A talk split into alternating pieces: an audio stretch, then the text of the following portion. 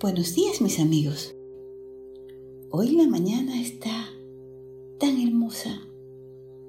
El Señor Sol decidió salir y con su calor y con su luz recordarnos lo bella que es la vida, lo bello que es este mundo, lo hermosa que es la creación. Cuánto amor debió de ponerle Dios a cada cosa que hizo para darle los detalles, los colores, las formas. Todo es tan perfecto, todo es tan correcto, que solo una fuerza cargada de amor podría haberlo hecho. Qué grande es nuestro Dios, ¿verdad? Cuánto nos ama. Y nos ama tanto que hoy nos trae nuevamente el rayito de luz. Este rayito de luz que hoy viene vestido de rectitud y que trae como su valor la autoconfianza. Qué importante que es esto de la autoconfianza. Creer en mí mismo, creer en lo que soy capaz, no compararme con nadie, recordar que soy único, que Dios me amó tanto que me hizo exclusivo. Así de grandes somos. Hoy vamos a compartir una historia maravillosa que nos va a permitir eh, ver con más claridad lo que sucede cuando nos distraemos y vivimos pendientes de lo que los demás hacen. Y no para servirlos, sino para criticarlos y ofenderlos. Cuando en lugar de alegrarnos por sus logros, nos molestamos. Ay, es que usamos tan mal el tiempo a veces y nos perdemos la oportunidad de ver los tantos regalos que nos trae la vida a cada instante.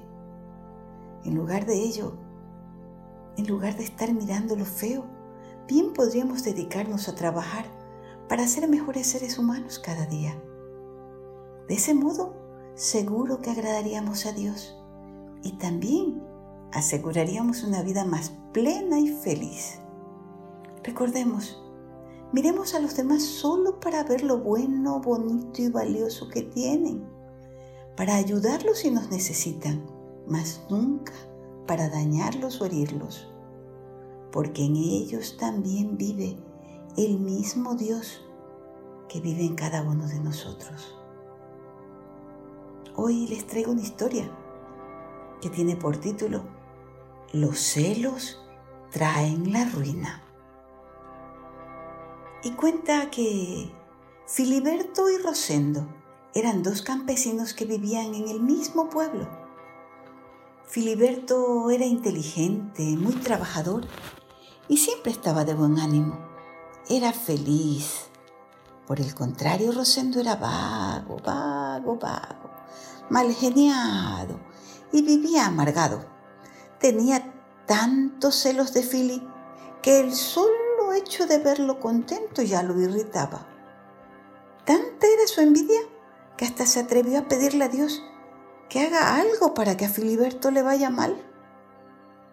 Pero Dios, que estaba complacido con cómo vivía Filiberto, no le hizo caso.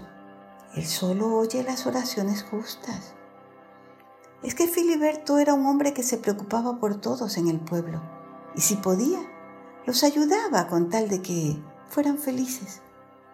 Un día, después de varias semanas de trabajo duro, descubrió que en su jardín su planta de zapallo había florecido. Y con paciencia la miraba y la miraba cada día para ver cómo iba creciendo ese zapallito pero algo extraño sucedía. El zapallo crecía, pero no tenía la forma de todos. Un día se acabó de sorprender porque el zapallo sí que era extraño. En la piel tenía los siete colores del arco iris y el aroma que desprendía era tan dulce como la miel. A más de esto, su forma esa sí que era rara. Tenía cuatro prolongaciones que parecían patas. Además, una trompa.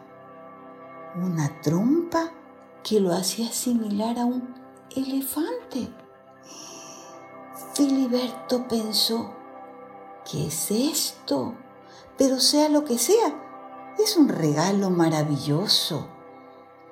Dios me ha regalado algo tan bello. ¿A quién se lo podría dar yo? Ya sé, se lo llevaré al rey. Él va a estar feliz y complacido de ver algo tan especial.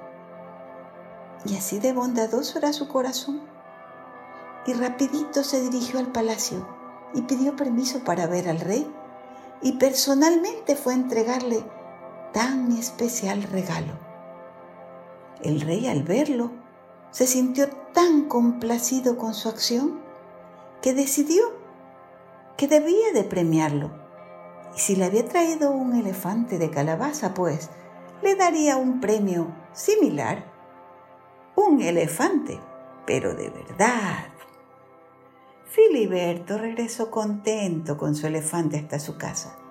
Mas, cuando Rosendo escuchó la noticia, cayó en depresión. Los celos lo consumían, tanto así que no pudo dormir por varias noches. Es que yo debo agradar al rey con algo más fabuloso que lo que le dio Filiberto, tengo que conseguir que me dé a mí un regalo más grande que ese que le dio a él. Ah, si un zapallo simple, con forma de elefante le agradó tanto, yo estoy seguro de que si le llevo un elefante de verdad, se pondrá más feliz y me dará grandes recompensas. Yo creo que me dará hasta tierras y hasta me puede nombrar gobernador. Así pensaba. Tanta era su ambición que al día siguiente decidió vender su granja, sus vacas, los toros y hasta las ovejas. Y con el dinero que obtuvo fue a comprar el más grande elefante que encontró y se lo llevó al rey.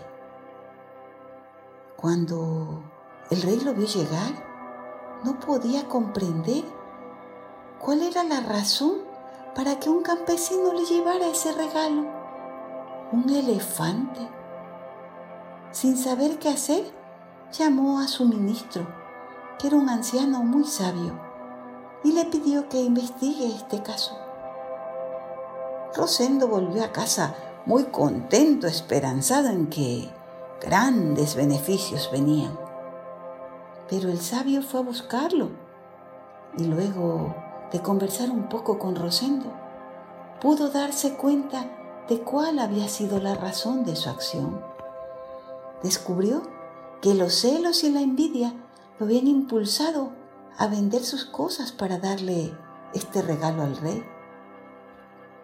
Entonces el ministro volvió al palacio y dirigiéndose al rey le dijo, Mi señor, Ayer temprano usted le dio un bonito elefante a aquel granjero que le trajo por regalo un zapallo especial. Yo creo que ahora usted debería de darle a este otro granjero un zapallo por su elefante.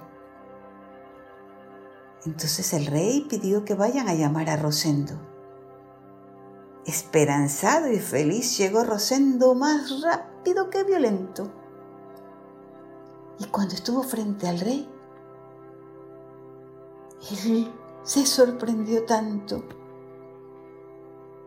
El rey le ofreció un zapallo como compensación por su regalo.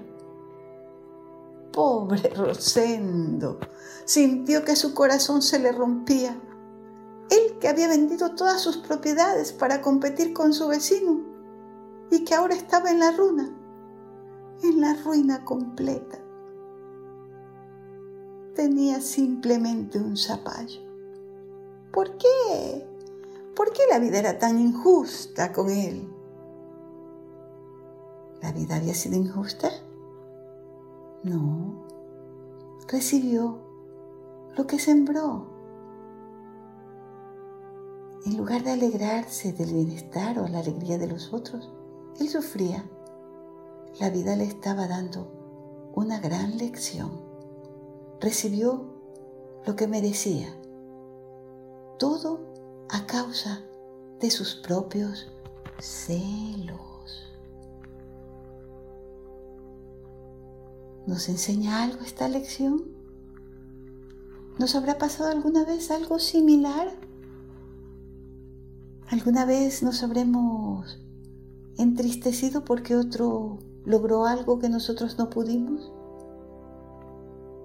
No, mis amigos. La vida ha sido dada para ser felices. Y una de las formas más sencillas de ser felices es precisamente alegrarnos del bienestar de los demás. Cada uno tiene lo que necesita y merece. Dios es un Padre justo y nos da a cada uno lo que necesitamos. No nos comparemos. El que se compara sufre. Y miren lo que le pasó a Rosendo por vivir la vida en función de lo que hacía su vecino.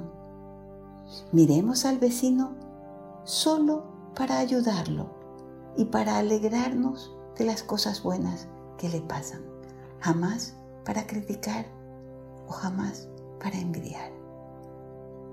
Que esta lección de hoy nos sirva para tener una vida más feliz y más plena para agradar a Dios. Seguro que se alegrará viendo que hoy aprendimos algo más para ser mejores seres humanos. Gracias, rayito de luz, por esta lección. Mis amigos, que la creación conspire para que el día de mañana nos volvamos a encontrar en este mismo lugar con un nuevo rayito de luz. Hasta mañana, si Dios quiere, por supuesto.